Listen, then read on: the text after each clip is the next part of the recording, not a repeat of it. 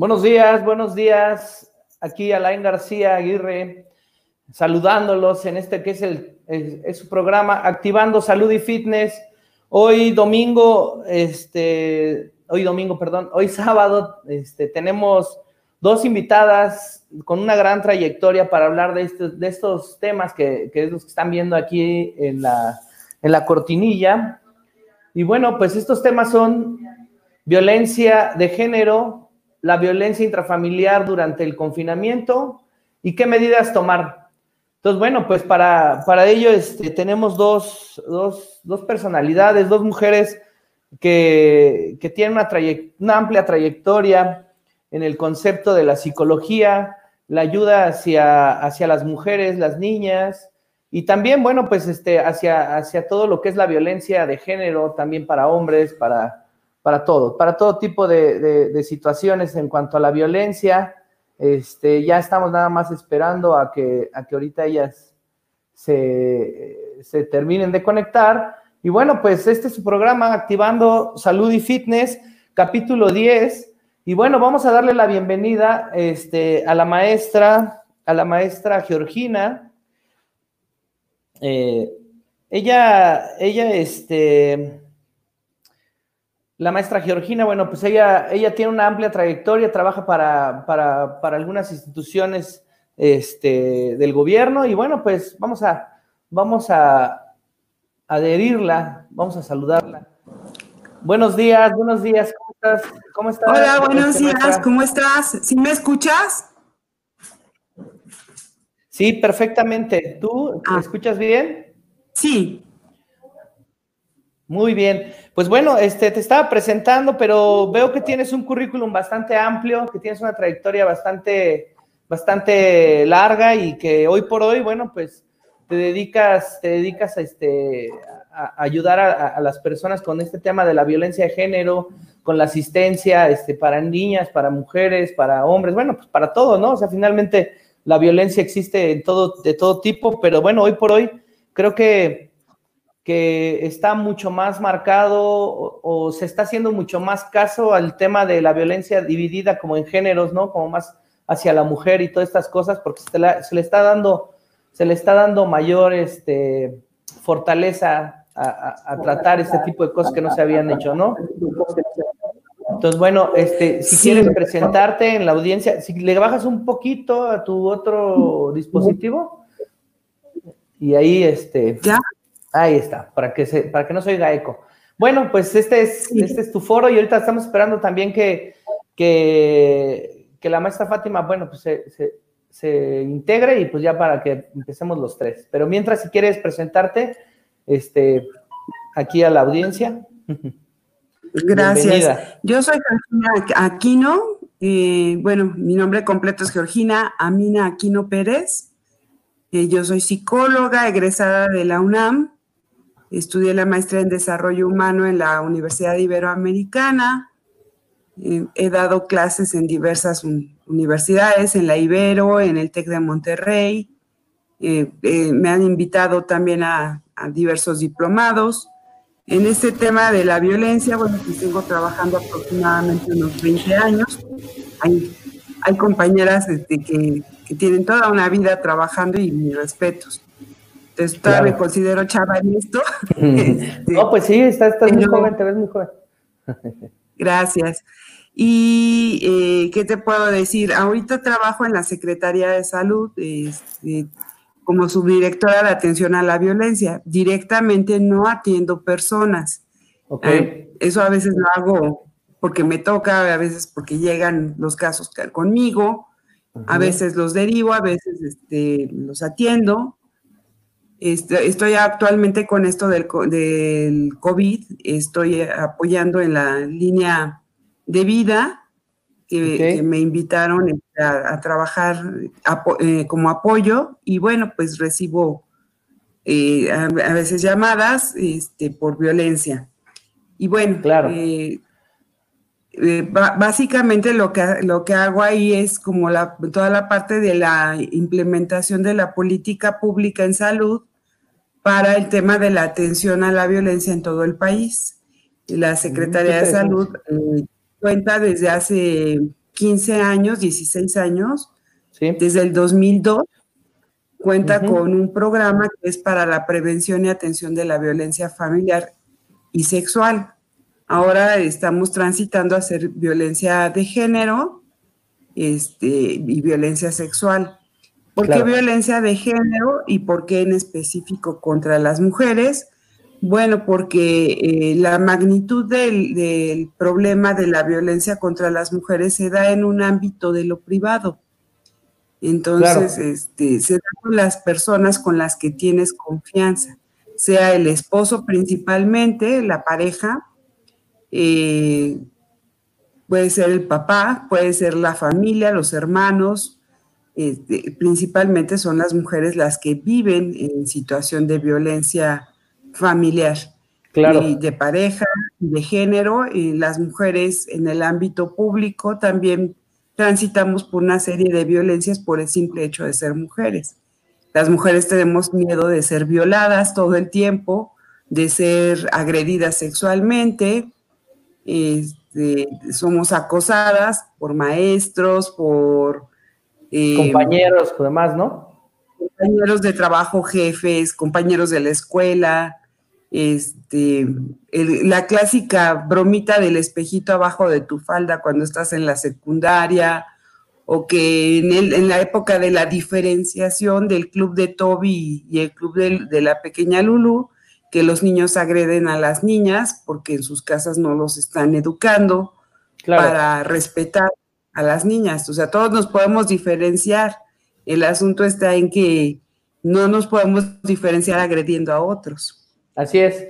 Sí, yo creo que, bueno, este, lo que pasa es que yo observo, yo observo que, en los últimos años, este, más bien como que se ha estado haciendo una campaña más directamente para poder apoyar a todas estas mujeres que han sido violentadas durante varias etapas de su vida y durante todos los procesos, como bien lo dices, y desde niñas, este, desde, desde que los otros, desde que los niños también las empujan, se avientan, se, todo eso, lo que les hacen, y ya de adolescentes, de adultos, ¿no? O sea, ya como, como bien lo, lo, dices, en el trabajo, en la escuela, este, no se habían tomado medidas tan específicas porque a lo mejor se dejaba, se dejaba de largo, como que se veía algo como normal, pero pues no es tan normal, ¿no? Porque finalmente yo creo que las agresiones a cualquier nivel, en cualquier etapa de la vida, pues este, no son positivas para ningún ser humano, pero sobre todo, bueno, pues que se lleva mucho tiempo sin hacerle caso al, daño o al maltrato que se les da a las mujeres, ¿no? En ese sentido. Entonces, bueno, pues, pues mira, si, si quiere, te, quiero hacer una pregunta, pues ahora sí que para que, la, aunque es muy, muy, muy clara y muy todo, ¿qué es la violencia de género, no? O sea, para poder definir, para que la audiencia tenga muy claro como que lo que es la violencia de género, si nos puedes dar una explicación así breve y, concisa, pues, porque la gente no, no, a lo mejor no lo entiende, ¿no? Sí, sí, se asocia generalmente que la violencia de género es contra las mujeres únicamente, pero el género se refiere a un orden social que nos atribuyen a, hombres y a mujeres. Por ejemplo, eh, ser mujer, eh, las mujeres tenemos que ser buenas mujeres, bonitas mujeres, eh, los hombres tienen que ser fuertes, proveedores, decididos, valientes, es decir, hay una serie de características que se atribuyen.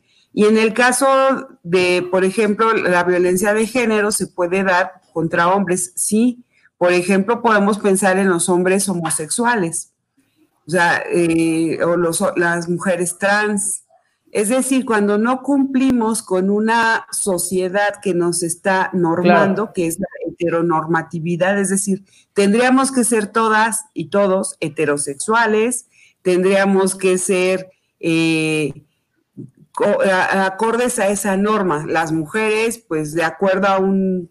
Es que hay tantos mandatos para las mujeres, pero bueno, si piensas en todos los mandatos, ser buena madre, ser buena mujer, ser buena hermana, ser buena hija, y eso implica ser obediente, ser eh, sumisa, bonita, disponible sexualmente, todo ese tipo de, mandatos, cuando no los cumplimos, bueno, y de acuerdo al criterio de cada, de cada hombre, entonces, o de cada familia o de cada grupo social, si por ejemplo Si en la familia la hija no es obediente de acuerdo a sus, a sus subjetividades, entonces esta mujer es disciplinada.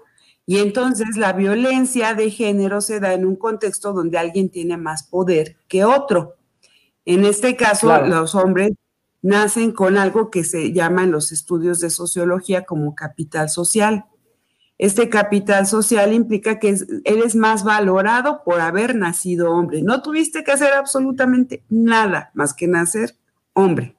Eh, vas a ser más valorado porque entonces vas a ser parte del que conserve el patrimonio de una familia, por ejemplo.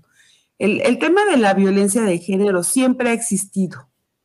Siempre ha existido, solo que ahora hay estudiosas eh, desde los ochentas en México, por ejemplo, pero hay muchos, muchos, grupos de, estudiosas y estudiosos, eh, principalmente antropólogas sociales, que han valora, visto el tema de, investigado sobre el tema de la violencia o, el, un sistema patriarcal. En ese sistema patriarcal los hombres tienen mayores privilegios, mayor eh, poder de todo tipo, o sea, no nada más el económico, sino estamos hablando de un poder social.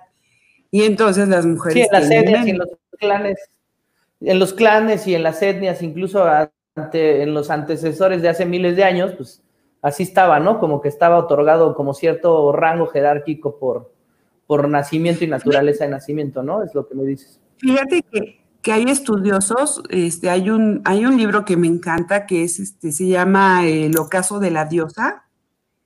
Y eh, eh, no recuerdo en este momento el nombre, pero por ahí traigo el libro.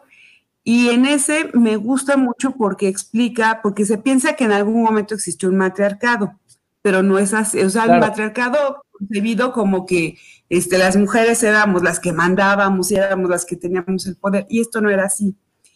Este, y en otro momento, y que de, alguna manera por esta división sexual del trabajo, que se piensa que había, es una creencia.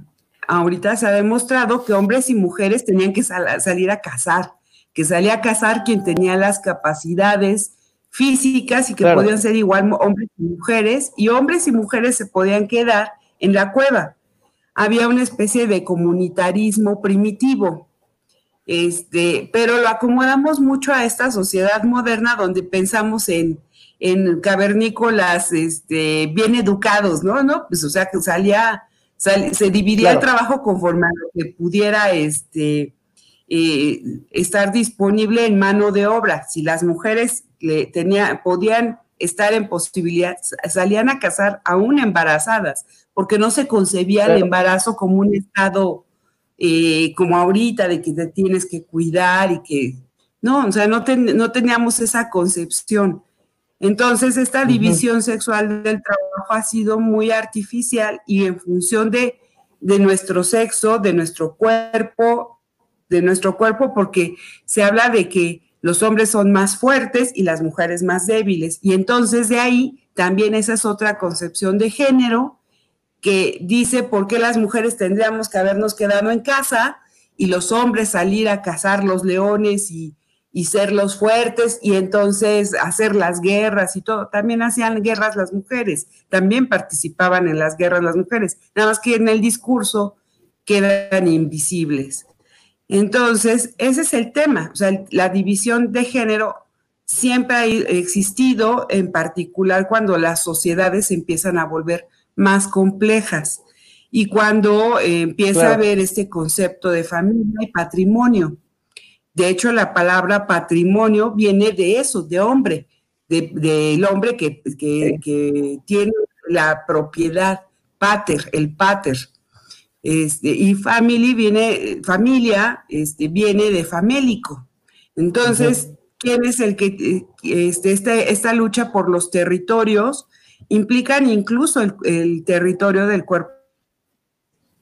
Las mujeres son las que eh, van dándose en, en estas alianzas para, eh, para poder eh, extender el territorio, la propiedad sobre el territorio. De ahí que esta violencia de género, para ya concretar, se da principalmente sobre eh, las mujeres por esta parte de los mandatos. O sea, quienes la sufren finalmente son las mujeres porque están con menos poder, somos las que tenemos menos propiedad. Claro. tenemos el tema de los abortos selectivos, por ejemplo, en países donde se empezó a normar que este, solo un hijo por familia, este, y entonces a la que se le dio prioridad fue a los varones y a las niñas se les dejaba morir, se las abandonaba o se les abortaba, cuando ya se sabía que si iba a ser una niña.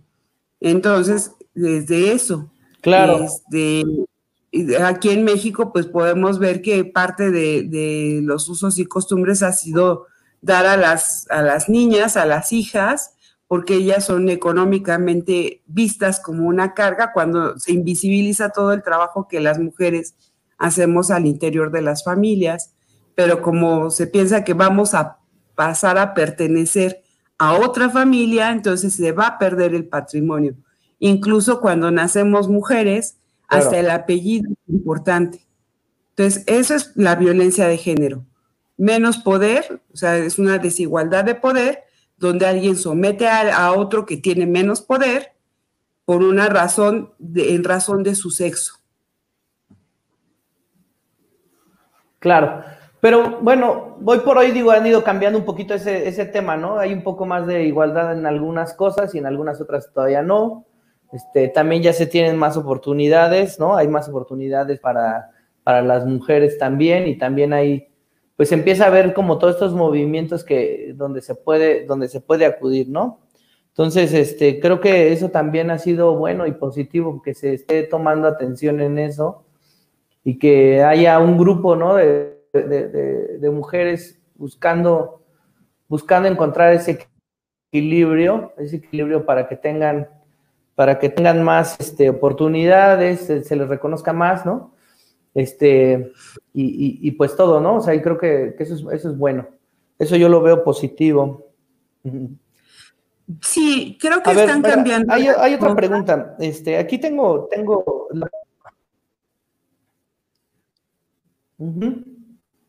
Sí, te escucho, te escucho. Dinos, dinos. Ah, sí. Te, decía, sí tienes razón en que. ah, mira, parece que ya, ya se conectó. Ya se conectó Fátima. No, no la Ya se conectó. La voy a, la voy a agregar para que también. Claro que Yo ahorita la integro, permíteme.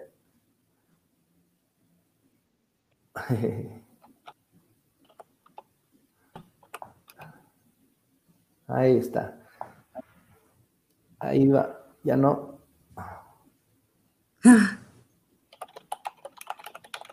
De repente, de repente este, la conexión falla un poco.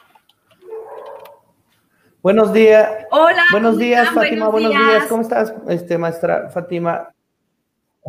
Bien, gracias. Ya avanzamos un poquito. Si te quieres presentar este, a la audiencia, eh, pues ya, ya estamos aquí. Claro que sí. Buenos días. Discúlpenme, eh, no podía conectarme, tenía muchos problemas técnicos, pero bueno, ya estamos por fin. Eh, me llamo Fátima Moneta, soy psicóloga clínica. Eh, tengo, tengo una maestría también en Development Studies y trabajo ya desde hace varios años atendiendo a mujeres, niños y niñas que hayan vivido algún tipo de abuso o de violencia. Actualmente estoy trabajando en la Secretaría de Salud, en el Consejo Nacional de Salud Mental. Muy, muy bien, muy padre. Este, principalmente, Ustedes se conocen perfecto. Finalmente, este, tú por hoy trabajas más con el concepto de, la violencia de género sobre ayudando a las mujeres, ¿no? Y a las niñas. Creo que esa es, esa es la parte que tú más desempeñas. ¿Así es, Fátima? Sí, exactamente. Perfecto. Pues mira, estábamos platicando hace, hace un momento, este, la maestra Georgina nos, nos dijo qué es la violencia de género y yo tengo otra pregunta, cualquiera de las dos que la quiera contestar, digo, estamos avanzando aquí con unas preguntitas que, me mandó la producción. Este, eh, algunos ejemplos de violencia de género. Ya nos dijiste, ya la Georgina nos dijo qué es la violencia de género. Y ahora, pues bueno, ¿quieres dar tú uno, algunos ejemplos de violencia de género? Claro que sí. ¿Me escuchan bien? Yo los escucho. Se va un poco mi. Se va un poco mi internet, pero ustedes me escuchan bien. Sí. No te preocupes. Sí. Perfecto. Bien, perfecto. Em, yo creo, como ya lo dijo la, la, como ya lo dijo Gina, este, violencia de género es toda la violencia contra las mujeres eh, que se dé de una manera directa o indirecta y sea por un ejercicio de poder. Hay em, cinco eh, eh, tipos de violencia de género. Podemos ir avanzando como, bueno, uno, viendo uno por uno. La forma más evidente y la que más conocemos es la violencia física, es la que se emplea eh, contra el cuerpo de las mujeres, produciendo dolor, daño eh, o riesgo de producirlo. La violencia física pueden ser empujones, este, pueden ser este, pellizcos, pueden ser hasta, bueno, puñetazos, y puede ser o cualquier intento de que produzca, de producir ese daño. También puede considerarse cuando, cuando se da un golpe, por ejemplo, contra la pared o se da un golpe contra em, cualquier otra cosa eh, o se rompe algún objeto, eso se considera violencia física. También está la violencia psicológica, que es una forma de abuso que no es la violencia física, pero son todos los gritos, humillaciones, este, descalificaciones, intimidaciones y generalmente se dan, son en, un, en, el círculo de la violencia, generalmente la, em, es una de las primeras formas en las que se da. Eh, también los, los celos, el tratar de mantener el control, el estar buscando todo el tiempo en dónde está la persona, preguntando este, qué hizo, con quién estuvo. Claro que, o sea, esto no quiero decir que todo, cada vez que uno pregunta sea violencia, pero cuando esas personas no, o sea, no tenemos, ya hemos dado la explicación y se nos pregunta una y otra vez, ¿no? Eh, la violencia eh, sexual, que es la cualquier forma de abuso en la que implique una vulneración a nuestra sexualidad o el derecho a, decidir voluntariamente sobre nuestra vida sexual. Em, implica acciones desde, bueno, y puede, la violencia sexual puede incluir, eh, exista o no exista una relación de pareja. Incluye los tocamientos indeseados, el, el eh, acoso sexual, explotación, esclavitud sexual, este, la penetración. También está la violencia económica que se produce cuando hay, por ejemplo, en una eh, relación de pareja y em, por alguna razón las mujeres no pueden o no están eh, en una condición económicamente activa y eh, se le niega el acceso a los recursos para satisfacer sus necesidades. O sea, ¿esto qué quiero decir?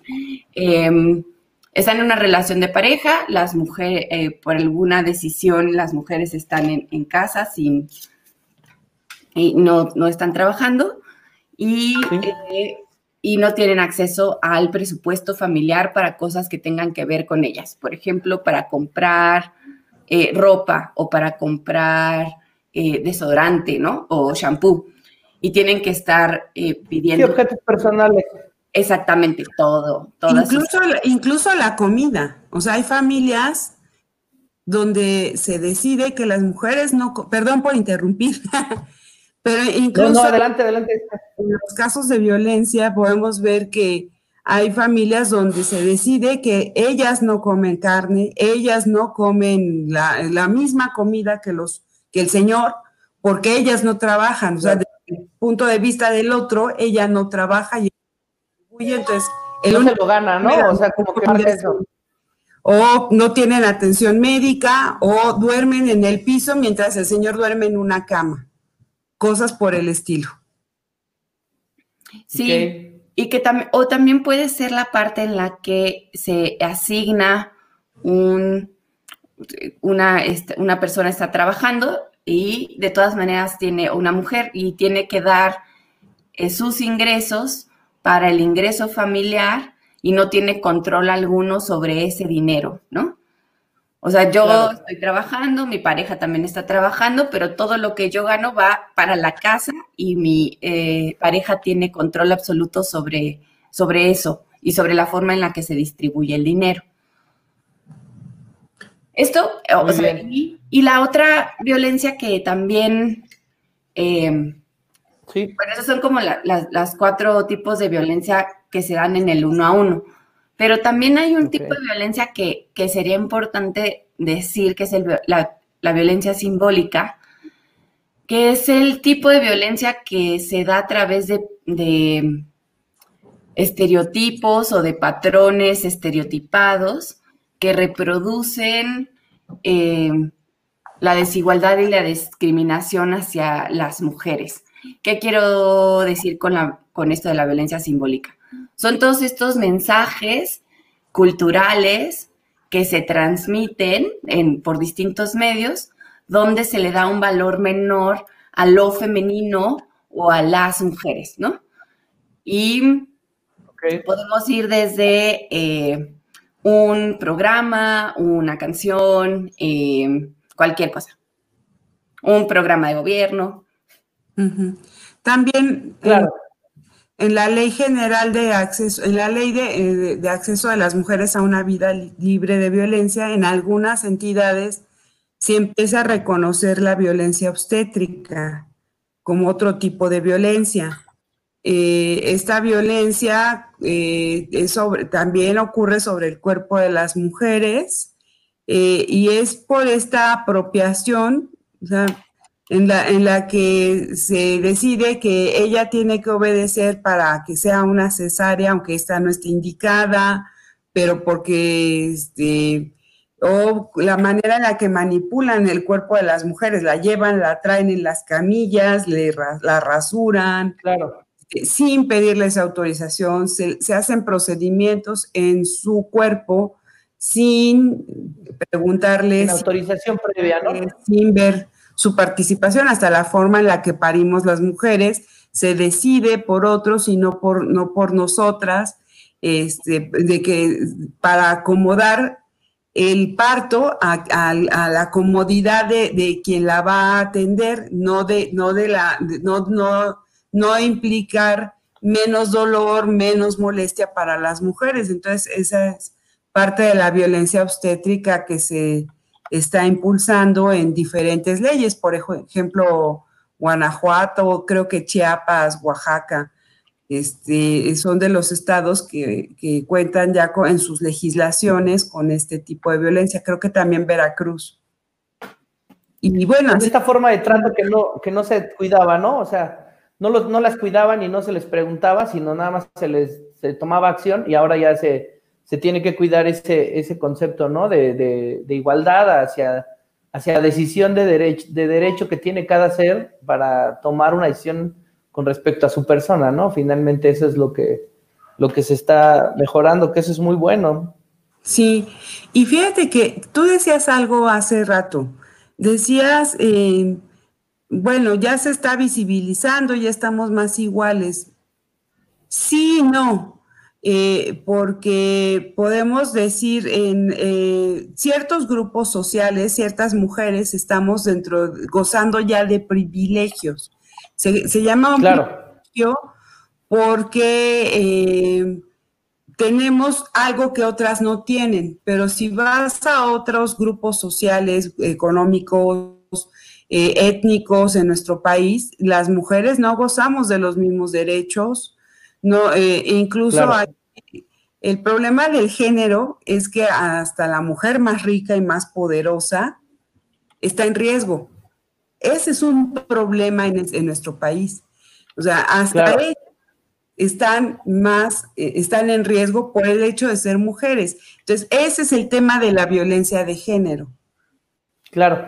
O sea, sí, ha mejorado algunas cosas, pero también este, se ha, está hecha para un cierto segmento o solamente, como, como lo dices, ¿no? Estando en un círculo específico, pueden tener acceso a tener esa igualdad, pero estando fuera de ese círculo, pues ya no, ya no, ya no, ya, no participan de la misma manera con igualdad, ¿no?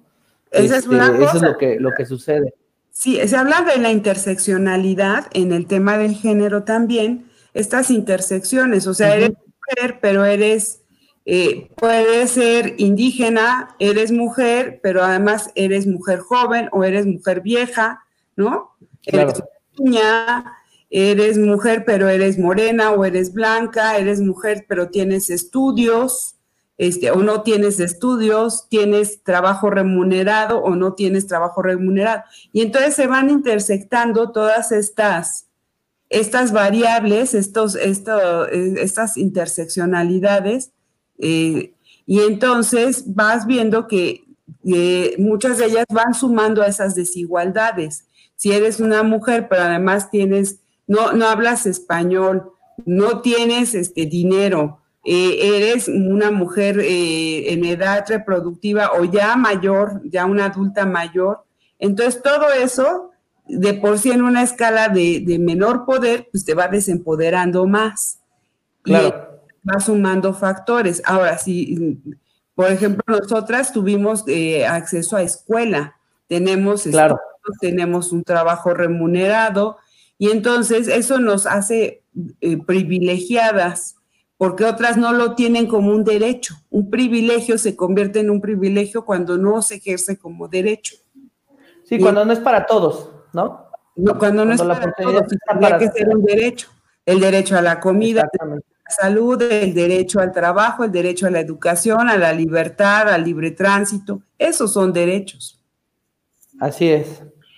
bueno, tengo otra pregunta que aplicaría nada más para, para completar lo que acaba de decir Gina, es que el, o sea, en, el sentido de que en la desigualdad estructural en la que estamos, ¿no? O sea, en, en cómo entendemos entre hombres y mujeres, las mujeres muchas veces, eh, o en lo cultural, en lo simbólico, las mujeres tenemos un papel menos valioso, pero aún entre las mujeres, no todas eh, tenemos ese papel menos valioso, sino que hay mujeres que además viven eh, discriminación por el lugar en el que nacieron, además viven discriminación por la orientación sexual que tienen, además hay mujeres que viven discriminación por la, por la lengua que hablan, ¿no?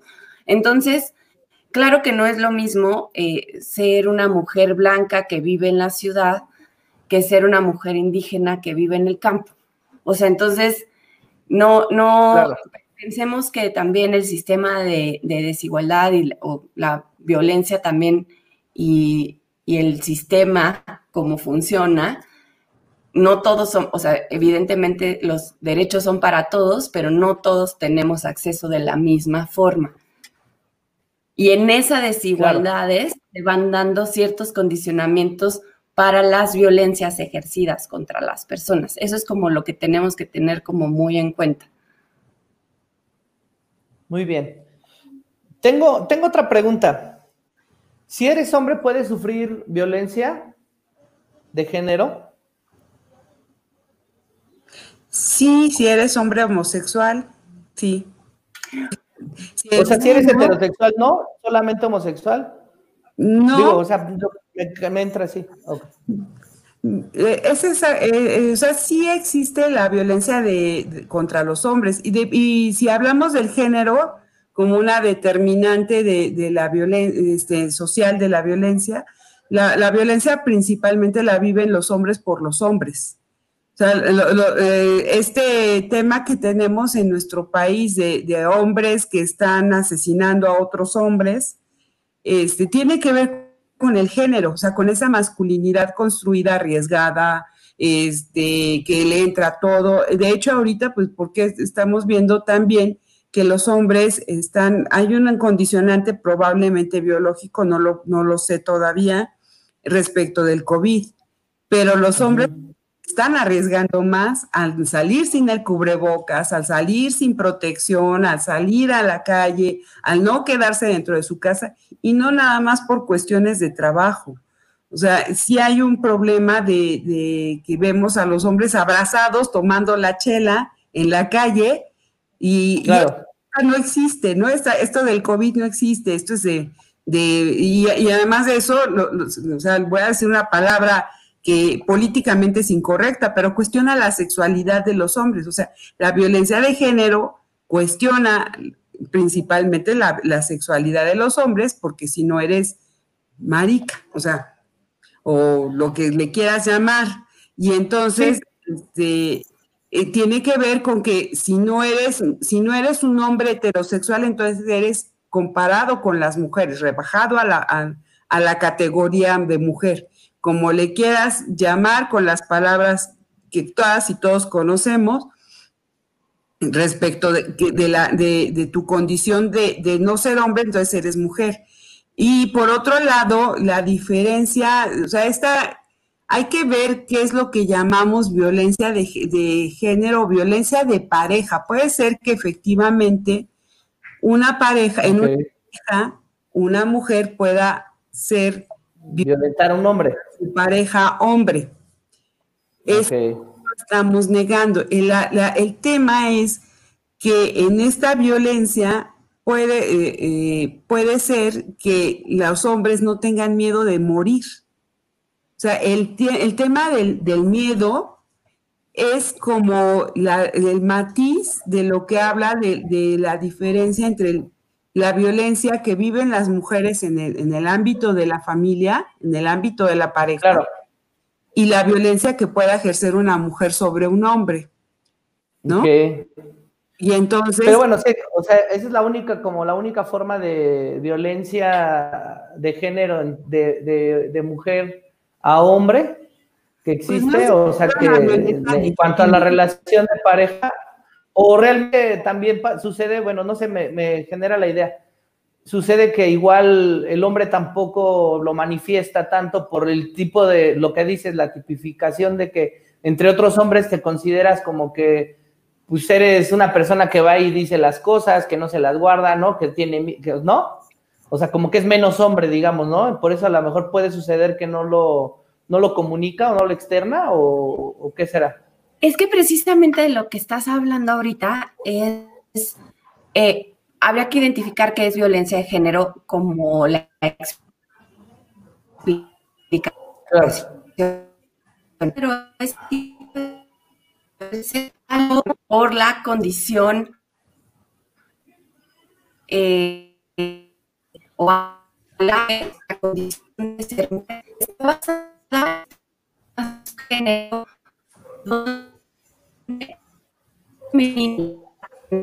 Fátima, se, se, corta, se distorsiona.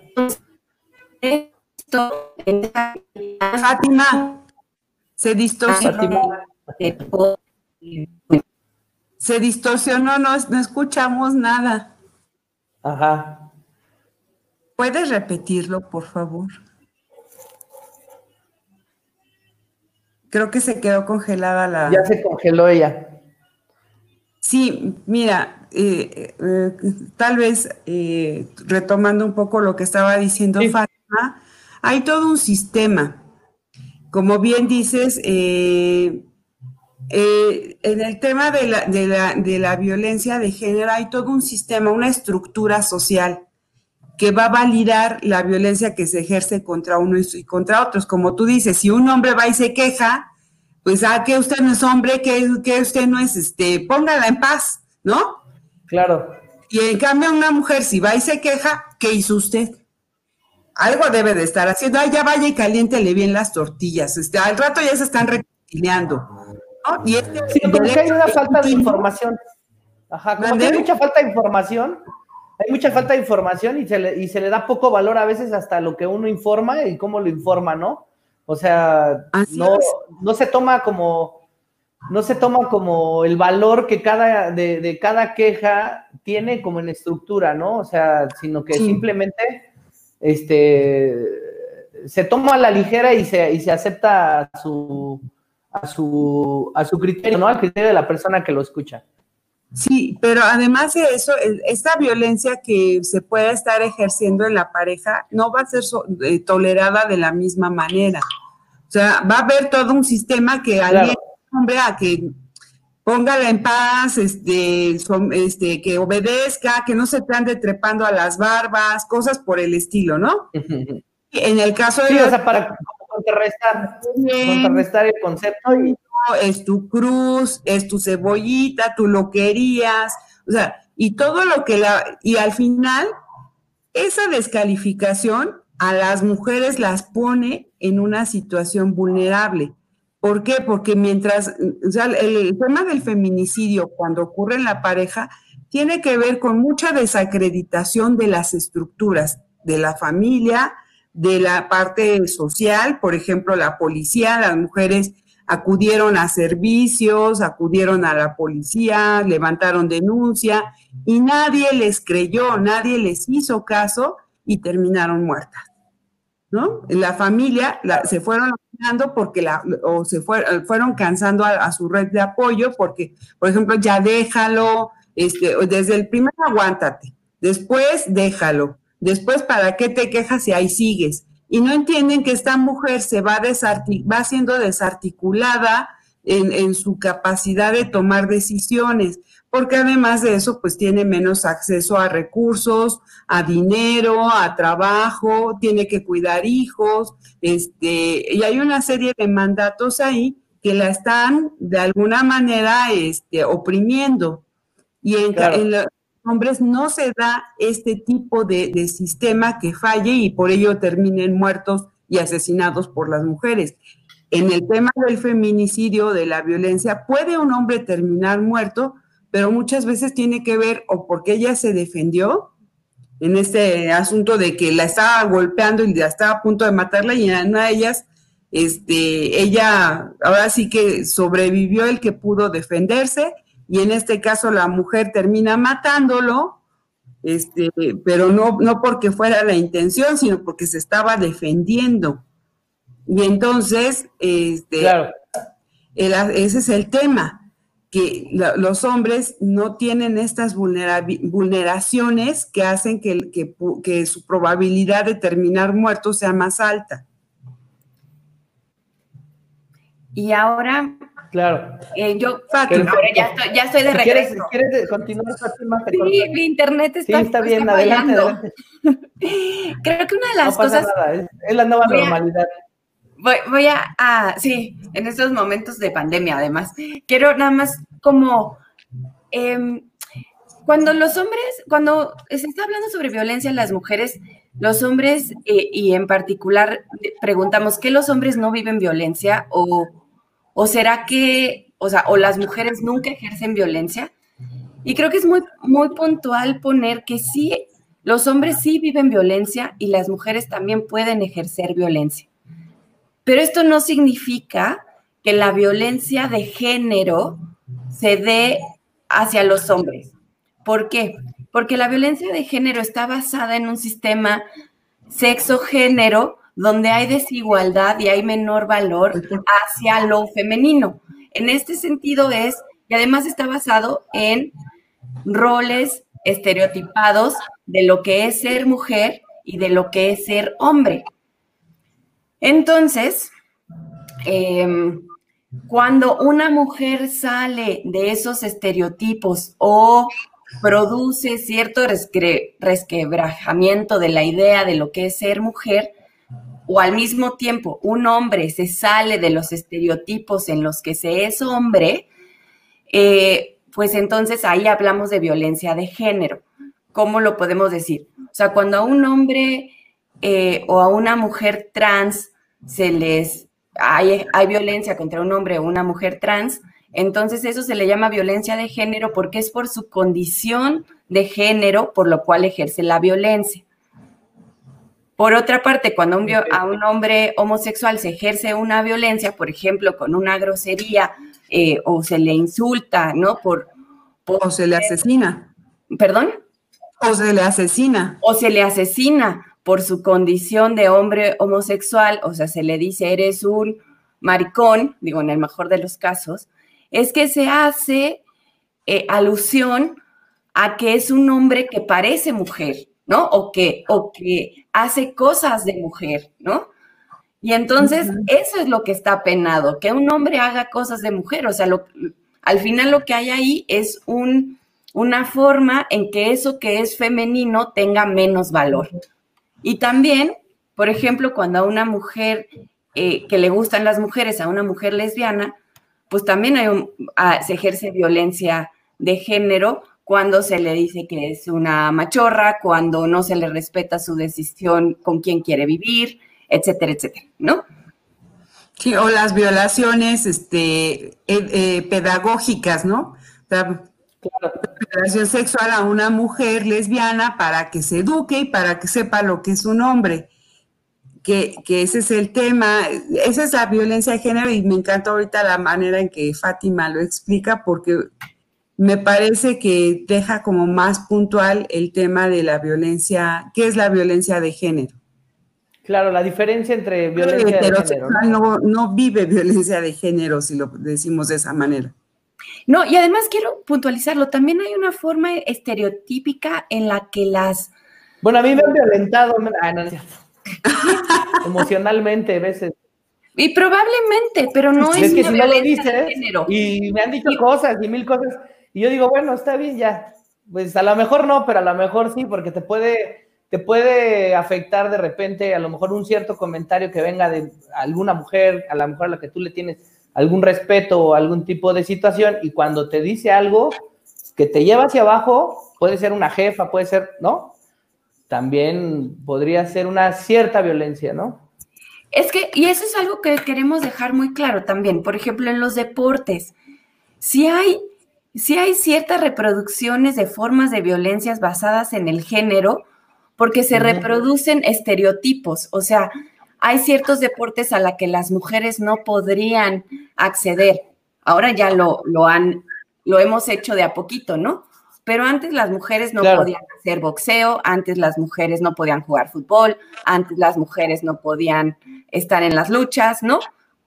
Y ahora, después de, muchas luchas, las mujeres, que eso estaba basado en lo que llamamos violencia estructural, ¿no?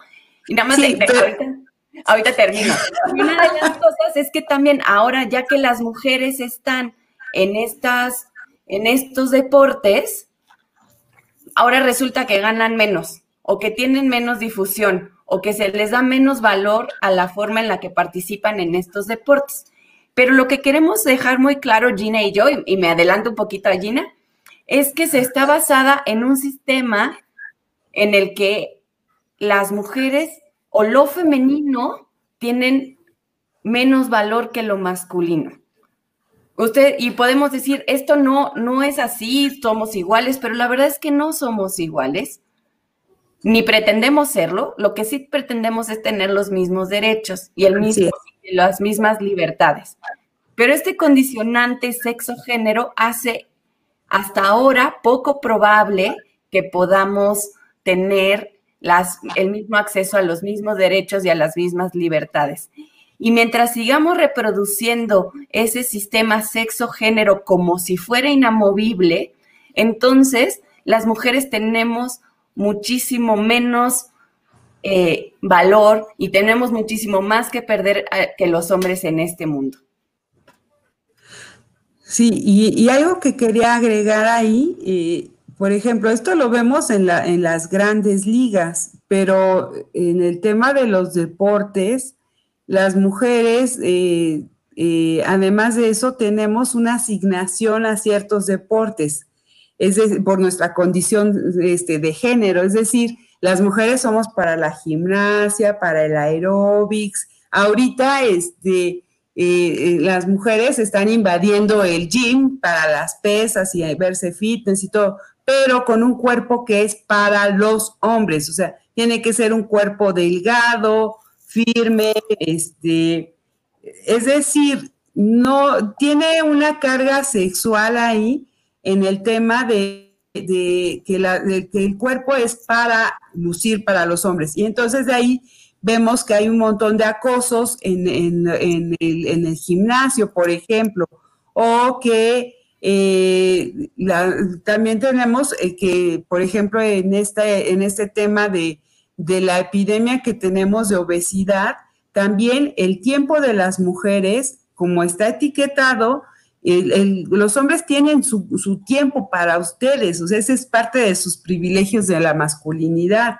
Nunca se cuestiona el tiempo de los hombres. los hombres pueden trabajar porque es lo esperado, este, pueden superarse laboralmente porque es lo esperado, este, pueden hacer muchas cosas porque son esperadas en, ustedes los, los logros, el empuje, el liderazgo, el éxito. En cambio, si lo vemos ahorita con el tema de la pandemia, las mujeres están trabajando, las que están haciendo home office, están al mismo tiempo con la, la, la cacerola ahí a un lado, y poniendo la lavadora y, compartiéndose el equipo de cómputo porque los hijos tienen que hacer la tarea de la escuela y tienes que ver el tema de los cuidados. Y entonces de ahí que las mujeres tengamos menos tiempo para hacer ejercicio, menos tiempo para nuestro cuidado, porque además está mal visto por, hacia afuera y hacia adentro, porque también vamos interiorizando este policía interior que tenemos las mujeres, que es la, la cultura, del ser buena madre. Una buena madre no se dedica tiempo para sí misma, ¿no? Entonces, desde ahí, este, no, no, ¿cómo voy a, dedicarme tiempo para hacer el yoga o para hacer este, mi funcional si lo que yo tengo que es convivir ahorita en esta, eh, porque además se exaltan los, los temas de la familia tradicional, de esta familia que convive y que ahora está reencontrándose y que están cocinando todos en casa. No es cierto. O sea, los trabajos no están equitativamente distribuidos, se incrementa la tensión en la familia.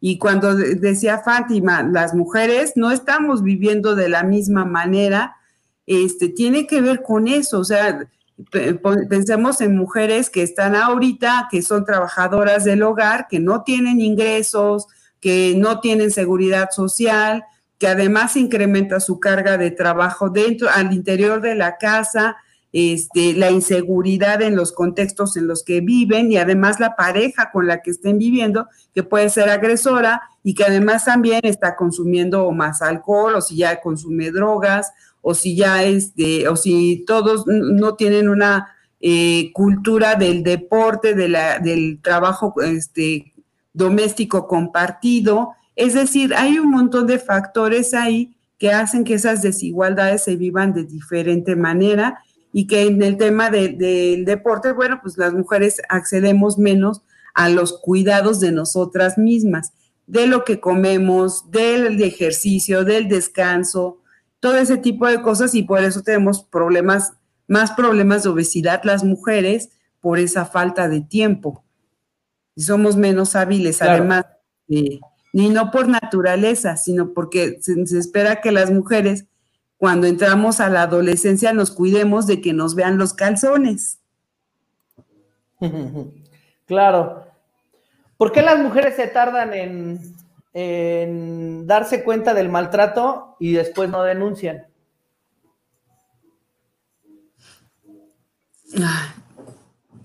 Creo que esa es una muy buena pregunta, ¿no? Eh, qué bueno que la puedas hacer. Es que hay varios factores. Una es que em, muchas de las conductas de maltrato físico, como un empujón o un tirón de pelo, se van minimizando, ¿no? Y las vamos justificando con frases como, la verdad es que no lo quería hacer, o estaba muy intranquilo, o hoy tuvo un mal día, ¿no? Mientras que em, es también como difícil poner en palabras que la persona que nosotros como escogimos para eh, como pareja pueda llegar a generarnos algún tipo de daño, ¿no? Entonces, estas generalmente en, en, las, en las relaciones, ¿no? La violencia psicológica, eh, que es esta que hablábamos acerca de las humillaciones, los gritos, es generalmente la que primero aparece y la que muchas veces no tenemos como tan identificada, ¿no? Y es una y genera bastantes daños emocionales porque pues en esta sociedad hemos minimizado y naturalizado, hemos hecho normal como poder pelear de ciertas maneras, ¿no? O sea, como a base de gritos, de insultos, como si no hubiera otra forma de discutir. Entonces, eh, pasan estas primeras acciones en, la pareja y las vamos minimizando y después puede haber violencia física que no necesariamente el, la primera, el primer eh, signo es, es, es, un golpe en la cara. Generalmente empiezan con estas agresiones menos fuertes, como les decía, como el empujón o el tirón de pelo. Y después también hay ciertas actitudes que vamos, que no vamos identificando tampoco como es que me estaba esperando, en la, siempre afuera de mi trabajo, ¿no? Eso yo, por ejemplo, con, con las mujeres víctimas de violencia o con mujeres que, que, son sobrevivientes al abuso, como que cuando empezamos a rastrear un poco esta historia, hay, hay algunas conductas que desde un principio eran o, o, podían haber sido identificadas como violencia, pero no nos dábamos cuenta. Entonces, pues claro que uno dice, bueno, ¿por qué se tardaron tanto tiempo? Pues porque hay toda una cultura donde estas acciones son minimizadas y donde siempre hay una justificación de por qué se hacen, ¿no? Todo este mito que nosotros le hablamos del mito del amor romántico es porque justifica todas estas acciones en pos de un amor que se siente irreal, fuera de este mundo, donde una, una pareja... todo lo puede. Todo lo puede, lo vamos a cambiar, ese hombre enojón, malhumoriento va a ser otro gracias a mí. Y además lo que pasa en un primer momento es que es cierto, en esas primeras parejas, en esas parejas, en, las parejas siempre hay un primer momento donde todo es idílico y perfecto, ¿no? Pero después se comienzan a ver los problemas y es en esa resolución de problemas donde pueden generarse estos primeros enfrentamientos de violencia, ¿no? Y además porque en esta cultura también el tener celos significa que queremos mucho al otro y entonces no lo queremos perder y entonces sentir celos. ¿no? y entonces también, pero los celos al final terminan siendo una forma de control, de querer saber en dónde está el otro o la otra, por qué quiere, por dónde, qué es lo que está haciendo, con quién está. O sea, no podemos lidiar con su ausencia, que su ausencia es temporal porque o está trabajando o está en la escuela o está con sus amigas, pero simplemente es lidiar con esa, con esa ausencia que no es para siempre y que esa persona también tiene derecho a hacer otras cosas. Las mujeres también tenemos derecho a hacer otras cosas que no necesariamente sea estar en pareja, ¿no? Y después viene que, eh, bueno, y entonces viene como, bueno, ¿cómo vamos a usar el dinero? Y entonces parece que hay una forma única en que las mujeres no pueden tener acceso a dinero o no pueden trabajar o no pueden tener bienes. Y de a poquito esa violencia va sumando hasta que hay momentos en los que se reproduce violencia física y entonces ahí sí es cuando empiezan a identificar que algo está pasando. Y algo que no quiero dejar como, como de lado es que también puede haber violencia sexual dentro de las parejas. Uno piensa que no, que ya entre las parejas todo tiene que, todo, siempre sí, y uno siempre está de acuerdo en lo que la otra persona necesite. Y en estos, en los casos de la sexualidad, hay que poner mucho énfasis. Si una de las personas no quiere, o no está de ganas, o no tiene, ¿no? o en ese momento no, no, no apetece tener una relación o cualquier tocamiento o mirada o lo que sea, pues puede, tendría que poder decirlo y la otra persona tendría que poder reconocerlo como algo válido, porque tampoco es cierto que, que las mujeres estén a disposición de, de los hombres y de los deseos que tengan esos hombres en ese momento, ¿no? De hecho, la, de hecho, la violación entre cónyuges, la violación sexual entre cónyuges, eh, tiene relativamente poco tiempo, este, creo que no tiene más de 20 años que se reconoció. Desde, ¿Por qué? Porque se hablaba de que la violación sexual, este, la relación sexual era un derecho legítimo de los cónyuges. Este, así estaba en, en de acuerdo a, discusiones que se tenían en la Suprema Corte.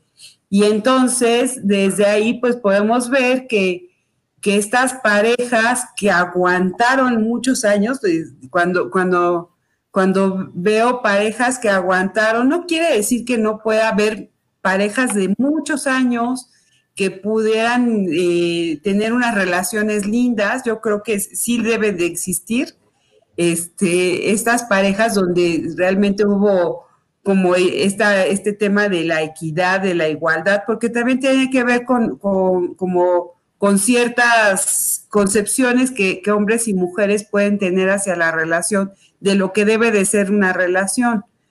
Y estas parejas de años, también hay que ponernos a pensar en nuestras abuelitas, en nuestros abuelos, y lo que debieron de aguantar muchas de esas mujeres, incluso la violación, que, además se, se, habla de ella y se naturaliza, se invisibiliza como estas reconciliaciones después de los pleitos, ¿no? Y cuando muchas veces este, esta reconciliación pasional no tiene que ver con otra cosa más que una violación, que es, una, es, es una, un asunto de para que ya te calmes, ahora te, te, este, te forzo a tener una relación este, para, para que te eduques. Y, que ese es el tema de la sexual, no tiene que ver con el deseo, tiene que ver con, un acto de, pedagogía donde te enseño quién tiene el poder. Y, este, claro. y ese es el tema de la violación. Y eso, eh, pues, y además, ¿por qué las mujeres se tardan tanto en denunciar? Gina, yo creo que ahí podríamos como hablar una hora, una hora, ¿no? Empieza desde el noviazgo, empieza desde que nacemos, o sea, si todo el tiempo te descalifican, imagínate que te dicen, este, estás en tus días, las mujeres somos emocionales, las mujeres no somos lógicas, este, es más fácil quererlas que entenderlas, o sea, hay toda una cultura que te va invalidando para la toma de decisiones, ¿no? O sea, para empezar. Y luego vives violencia. O estás y luego vives violencia te piden que denuncies, o sea, ¿cómo? Estás viviendo violencia y la violencia tiene efectos y creo que eso es importante también muy, muy claramente hablarlos. Tiene efectos psicológicos muy fuertes porque la persona se siente invalidada, donde además pues el sueño de tener una pareja, de vivir en una relación con alguien que, que a uno lo quiera, de formar una familia, la violencia va, pues va terminando con esos sueños y con esas ilusiones también, ¿no?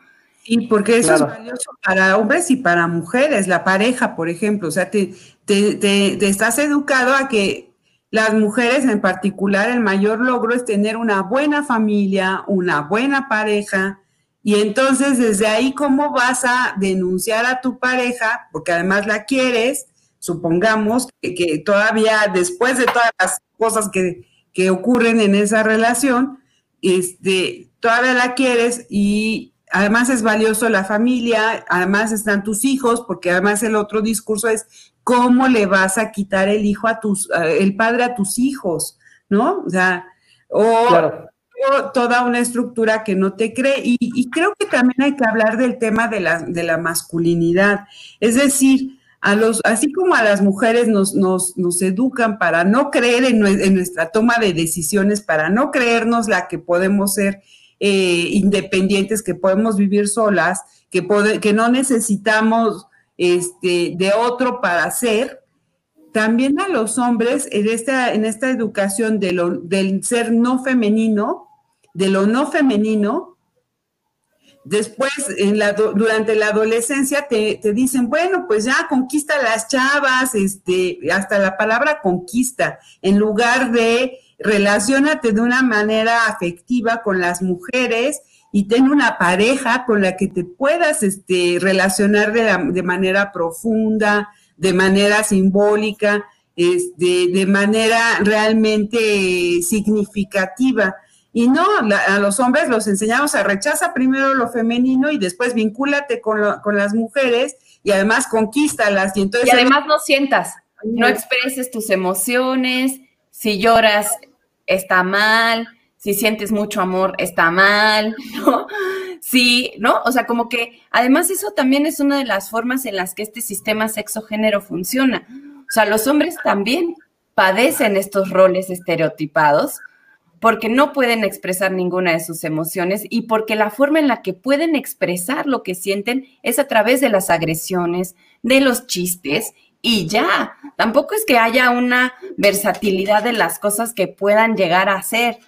Entonces, tampoco es que tengan quienes no se atreven a cuestionar esos mandatos, tampoco les quedan muchas más formas de poder explicarse qué hacer en el mundo. Yo observo algo que es generacional y como bien, pues ahora lo sabemos, digo, hoy en la actualidad y como lo estamos platicando, pues también hay mamás más jóvenes, o sea, que traen, que traen también esta, esta proyección ya diferente de, de igualdad. Pero también yo observo que hay adolescentes hoy por hoy, mujeres, que dicen, vamos a ligarnos a ese, vamos a hacer esto. ¿Sí me explico? O sea, también ya están intercambiando ese rol. Y también hay chavos adolescentes, te lo digo porque tengo sobrinos y demás, que también son mucho más tímidos y le tienen más miedo a ese tipo de situación con las chavas. Entonces, se empieza a equilibrar, ¿no? También creo, porque también hay más mujeres como ustedes que están enseñando este tipo de cosas, ¿no? No está bien canalizado a lo mejor, no es la, no es la forma que debe, no lo sé, pero se empieza a equilibrar ahí en el, en el rol, ¿no? O sea, eso también debemos de eh, visualizarlo y reconocerlo como algo que existe, no sé si sea bueno o malo, es algo que existe. Entonces yo eso sí ya lo observo hoy por hoy. Y qué, qué bueno que lo pones así sobre la mesa, Alan, porque una eh, de las cosas es así, como muy claro, eso nos, esta, esta mayor igualdad en esta forma de desarrollar eh, las sexualidades, significa que hay mayor amplitud y mayor información y también muchas más formas de acceso a eh, el placer sexual, que eso está buenísimo, ¿no? Y que no, y que no pueda ser negado. La cosa es que no tendríamos que empezar a ver que, claro. que uno y otro que se comporten iguales significa que hay igualdad, porque al final sí hay una condena social, eh, si quieres, menor, pero existe una condena social a que las mujeres participen abiertamente de esta sexualidad, ¿no? Sí hay una condena social para que las mujeres que van a, pedir un preservativo a una farmacia, por ejemplo, la miren distinto a si lo va un, adolescente varón, ¿no? O sea, sí, sí hay todavía una condena social a que las mujeres vivan su sexualidad de una manera libre. Entonces, no, no pensemos que... Y tampoco pensar que si los hombres son más tímidos, eso significa entonces que hubo radicalmente un cambio en el tema no, no, no, no, yo, no yo, yo no digo que, se esté reprimiendo, ¿no? Sino simplemente hoy se presenta como algo distinto y todavía no, a lo mejor no se identifica al 100% cuál va a ser el efecto, porque son cosas que van surgiendo. Es como hoy por hoy, después del COVID, va a ser algo distinto de la vida para todos nosotros y surgieron nuevas formas de comunicarnos, está esta. O sea, visualizamos que, cada, que cada tiempo de etapa de evolución o de cambios que marcan a la humanidad en, algo específico, va a generar un nuevo proceso o una nueva readaptación para poder evolucionar, si lo hacemos bien o para tenerlo solamente presente y no como evolutivo. La intención es que yo creo que pueda ser muy evolutivo para encontrar el equilibrio y que pueda ser la mejor forma de llevar este, la individualidad de, género y que sea aceptada la, individualidad de género, ¿no? Yo, yo pienso que, en esta parte eh, va, yo no sé si realmente tengamos, o sea, a veces creo que tenemos, eh, no soy tan positiva en pensar que, la, que las evolucionando creo que es importante mantener una mirada crítica eh, de cómo se están sucediendo las cosas. Incluso ahorita las relaciones, eh, conocer nuevas personas, eh, esto va a superar al tema del VIH, por ejemplo, porque sabías claro. ya una vez que se supo las formas de transmisión del VIH, bueno, pues ya sabías que con un condón, con no compartir agujas o cosas por el estilo, este, pues podía... Se prevenir. Sexual, pero ahorita con solamente estar hablando, este, pues imagínate ahora los besos, pues ya, este, casi, casi. Ya no hay besos. O sea, un beso. Como dice la canción. Pero ni beso siquiera en la boca es cosa del pasado. Abrazarte con una persona y este, y, y si estornudas sales corriendo. Entonces, cosas por el estilo.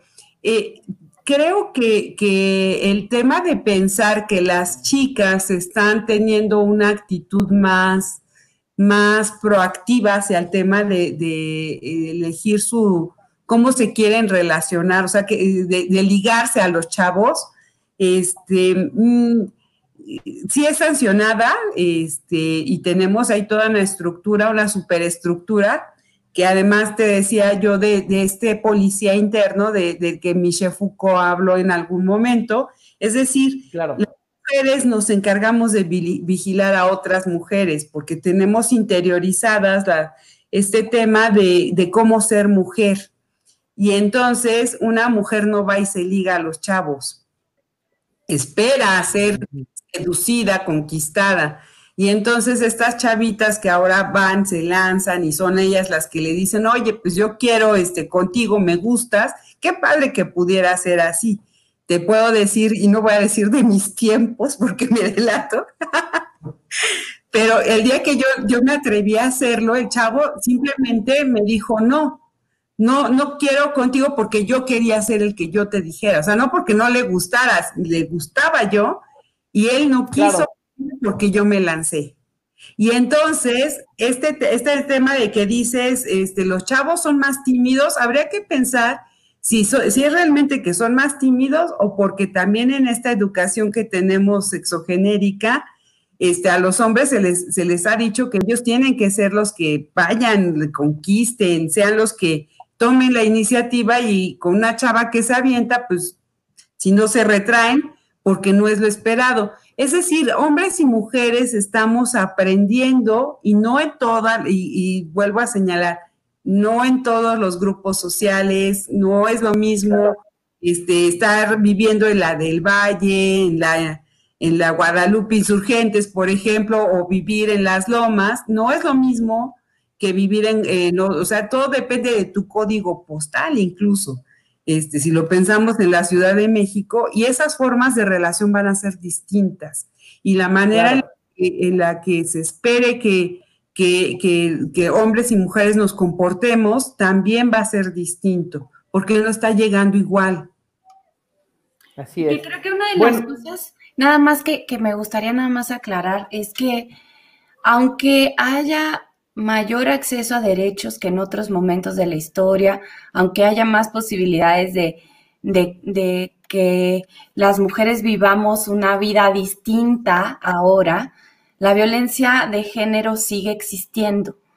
Porque, y se, y se recrudece ante ciertos momentos sociales, o sea, en los momentos de emergencia humanitaria, en los momentos de crisis social, las mujeres y por todo el proceso de, roles, de tener cuidado sobre otros, parece que en ese momento hay más carga laboral hacia nosotros y además, como no, en esos momentos de emergencia las mujeres dejamos de, de, cumplir los roles asignados, entonces se recrudece esa violencia hacia, hacia nosotras, ¿no? O sea, hay más violencia porque hacemos cosas distintas a las que veníamos esperando y porque además hay más tensión durante los momentos de crisis, ¿no?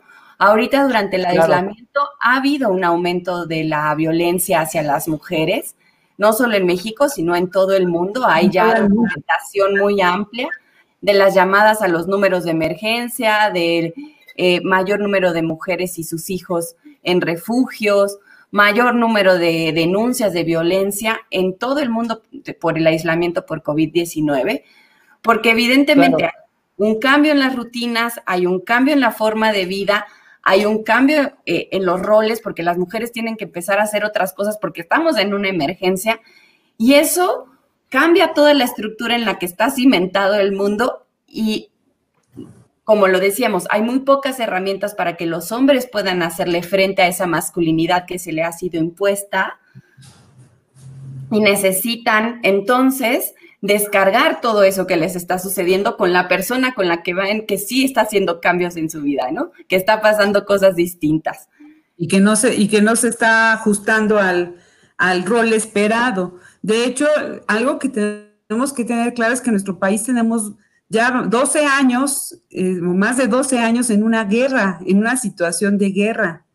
que, este, y que los feminicidios también se han incrementado. O sea, algo que emblemáticamente estaba eh, situado en Chihuahua, existía en todo el país, pero no con la magnitud de, la, de lo que vemos ahorita. y el feminicidio es como lo que más vemos, pero si vemos esta violencia eh, continua, soterrada, de, baja intensidad, eh, que podría ser la violencia que se vive en, toda en, todos los ámbitos de, la, de, nuestro país, eh, bueno, pues ahorita podemos entender que también se está incrementando eh, la violencia contra las mujeres. Algo que yo no quisiera dejar pasar es que eh, los servicios de salud de, todo el país están atendiendo violencia, este, los casos de violencia contra las mujeres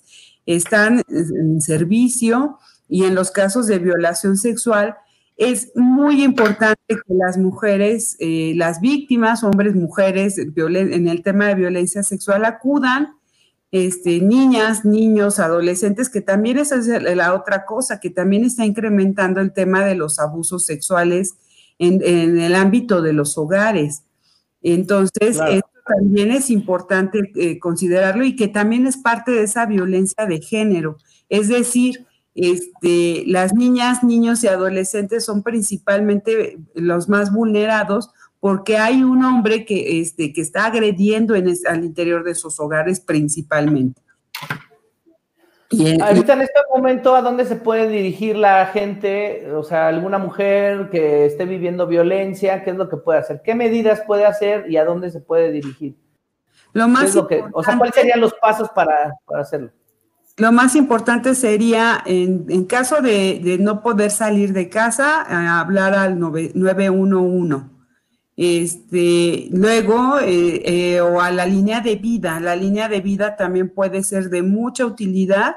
Este, Fátima, tú te sabes el teléfono de la línea de vida. Claro, estoy tratando de poner, de seleccionar, espérenme un momentito.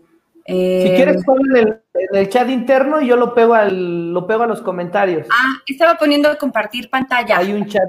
Ajá. ¿Ustedes lo pueden ver? Ah, también si quieres.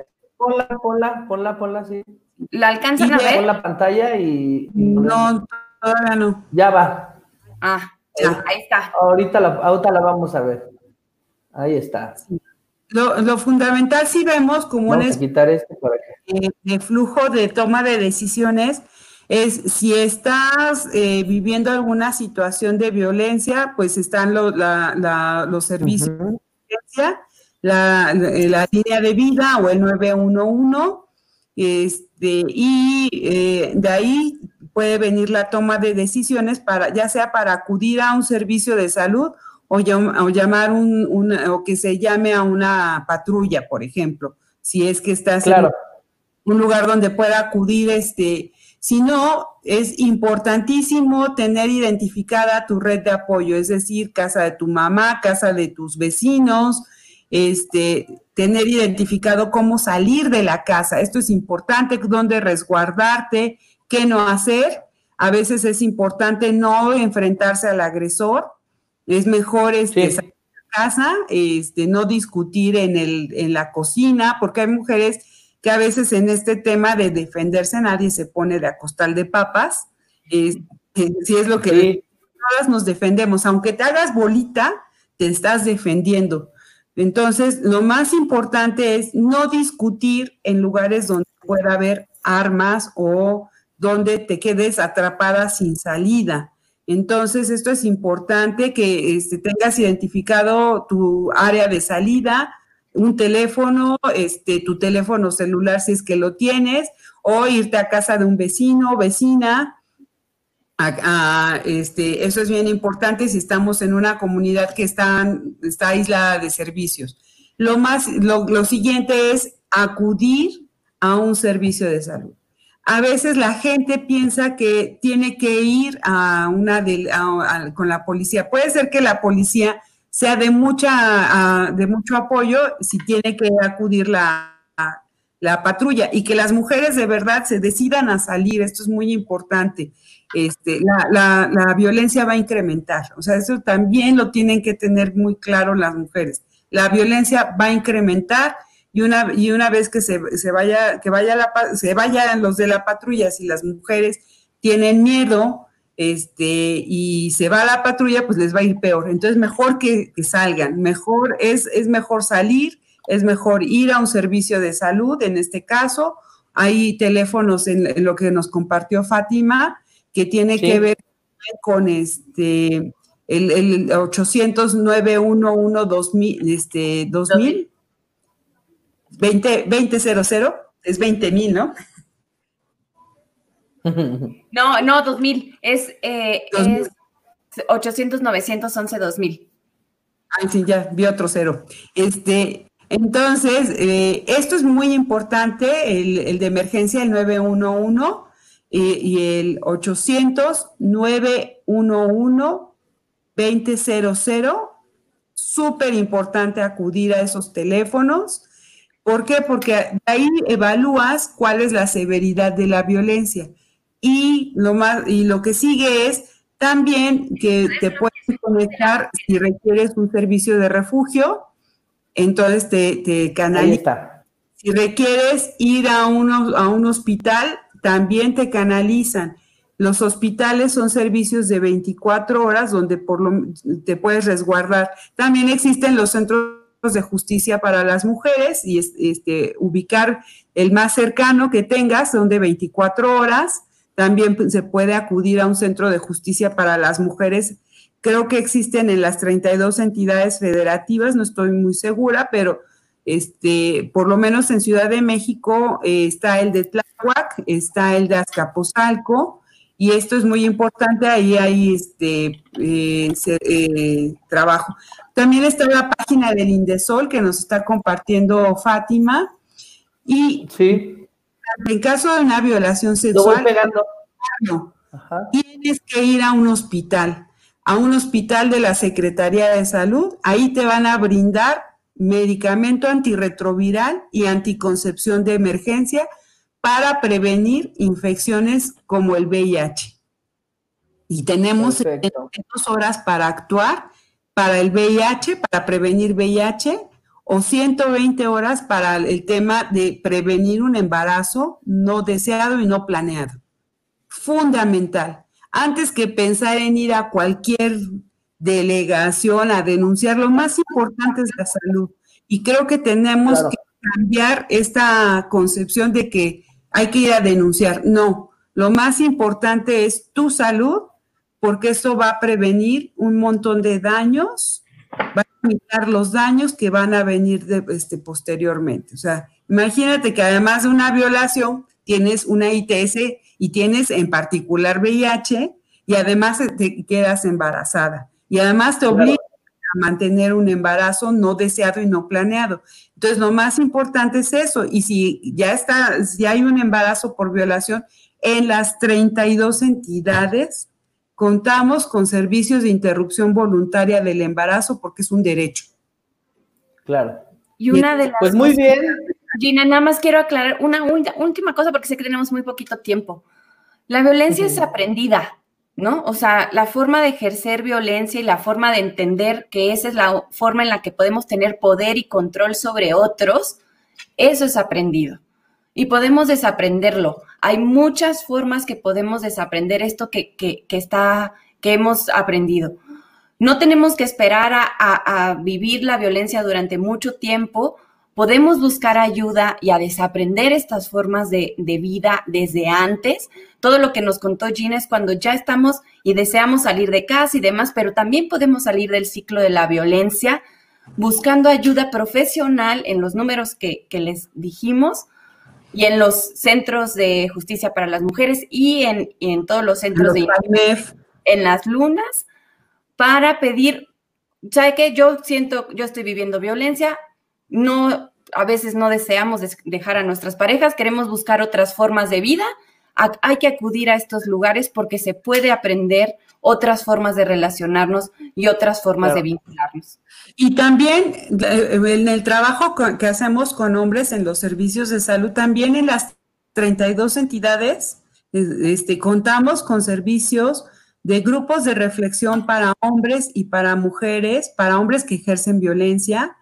Y, y creo que esos son espacios súper valiosos porque ahí los hombres pueden, esta, esta parte de lo que dice Fátima, la violencia es aprendida, entonces la podemos desaprender. Así como aprendimos este, a fumar, por ejemplo, o, aprendimos, o, en el tema de cómo hacemos ejercicio, una vez que hacemos, este, no sé, puede ser que yo vaya y jale pesas y demás ah, porque se me ocurrió, pero si ya estoy con un coach que me está este, mostrando cuál es la forma correcta, cuál es el tiempo de los, los movimientos, el peso, todo eso, igual es con el tema de cómo aprendemos nuestras masculinidades y nuestra, nuestra feminidad.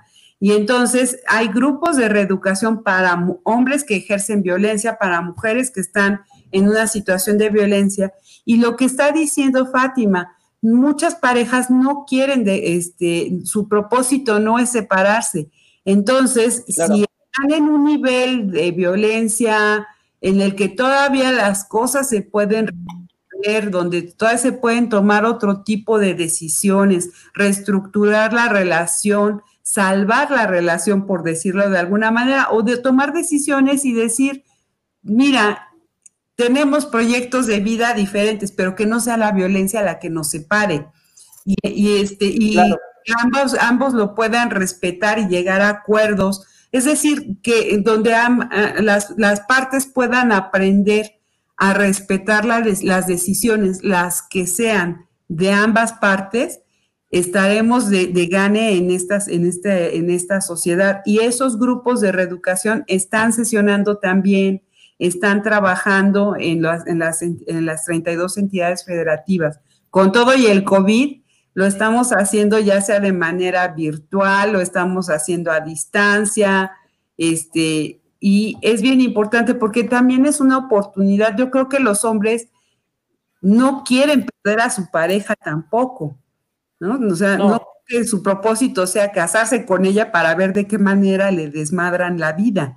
O sea, yo creo que que tiene que ver con que también los hombres le entran a una relación de pareja con la mejor intención, quieren ser buenos padres, quieren ser buenos esposos también.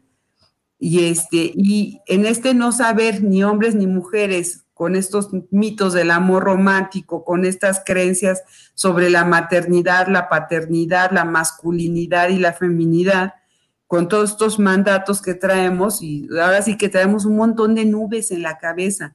Y a lo mejor nos podemos dar la oportunidad de cuestionarlo, todo el tiempo cuestionarlo, reconfigurarlo, no son inamovibles. Eso, y también algo que dijo Gina y que quiero recuperar mucho también es poderlo decir, hablar con nuestras amigas, o sea, hablar con nuestra familia, contarles lo que está sucediendo y entre y por mucho que nosotros consideremos es que me da vergüenza, es que tengo pena, es que cómo me pudo pasar a mí, bueno, así como te pasa a ti, mujer, le pasa a muchas mujeres en este país. No estamos solas, podemos confiar con nuestras amigas, podemos confiar en nuestras familias y podemos confiar en los servicios de salud para pedir cualquier tipo de ayuda y de apoyo que necesitemos. Eso también es importante. No estamos solas, hay formas de poder salir de la violencia inmediatamente. También están los grupos de reeducación. No nos quedemos calladas. La violencia lo que hace, después de mucho tiempo de estarla viviendo, es que nos quedemos calladas y silenciar nuestra voz. Y eso no puede seguir pasando. No, no tenemos que quedarnos calladas, no estamos solas. Y también hay grupos para adolescentes. Déjame decirte, o sea, la Secretaría de Salud, de verdad que tenemos muchos años trabajando con gente muy, muy profesional, formada en temas de género, en temas de salud mental, en temas de violencia. Y están los grupos de preventivas para las y los adolescentes, desde los 11 años hasta los 24. Para el tema de la violencia en el noviazgo, tú decías que las mujeres no salen. A veces la violencia empezó, empezó desde el noviazgo y no la vimos. Por eso se llama novio, acuérdense. Entonces, novio, novio. o sea, no vemos. Estamos obnubilados este, en este tema del amor. Cegados, este, cegadas. Y cegadas y cegados. Y yo creo que ahí bien importante lo que decías, Alan, estos chavos, este, en esa, esa es la etapa donde podemos hacer muchas más cosas todavía, porque podemos aprender algo que a lo mejor durante toda nuestra infancia se perdió este tema de cómo expresar, cómo los hombres también pueden recuperar su voz para expresar sus emociones de una manera asertiva, de una manera afectiva, de una manera profunda y significativa, que, que, les permita relacionarse de una manera diferente con las mujeres y a las mujeres también cómo identificar estos mitos del amor romántico, cómo apropiarse de su voz, esta voz de la que te digo que nacemos, este, nacemos ya desempoderadas desde el, desde el momento en el que en el que nacemos mujeres. Y esto es bien importante que lo podamos ir identificando. Y esos grupos de preventivas también están sesionando en las 32 entidades federativas para prevención de la violencia en el noviazgo y para prevención de la violencia sexual en el ámbito comunitario y en la relación. Muy bien, no, pues este, la verdad, es, yo creo que no, es, un, es, es, demasiado contenido, son este, demasiadas preguntas, dudas incluso. Este, pues están invitadas para que si quieren hacer otro programa, lo podemos hacer con gusto, este, darle forma un poquito a otro tipo de tema directamente, ya que quieran ustedes, ustedes este, desarrollar. Yo estoy abierto a escucharlas, también aprender, porque pues esta no es mi área, pero, pero al final de cuentas, pues es, este, es importante ahí su gato. Y este. ya no me bueno, pues. Ya lo pongo aquí. No, está bien, está bien. a tu hijo gato. Está bien. También la Está muy bien. Pues bueno, este, quiero agradecerle su, su, compañía y si quieren dos minutitos para despedirse, cerrar con algo para cada una de ustedes y nos despedimos y si quieren dejamos para otro, otro momento, nos organizamos y podemos hacer otro, otra intervención, otro programa con gusto. ¿Quién pues, empieza? Este, yo te agradezco, Alan, la invitación y bueno, pues ahora sí que aprovechamos, Fátima y yo, para hacer nuestros comerciales de, de lo que hacemos en, en, los servicios de salud. De verdad que... Para eso es, para eso es.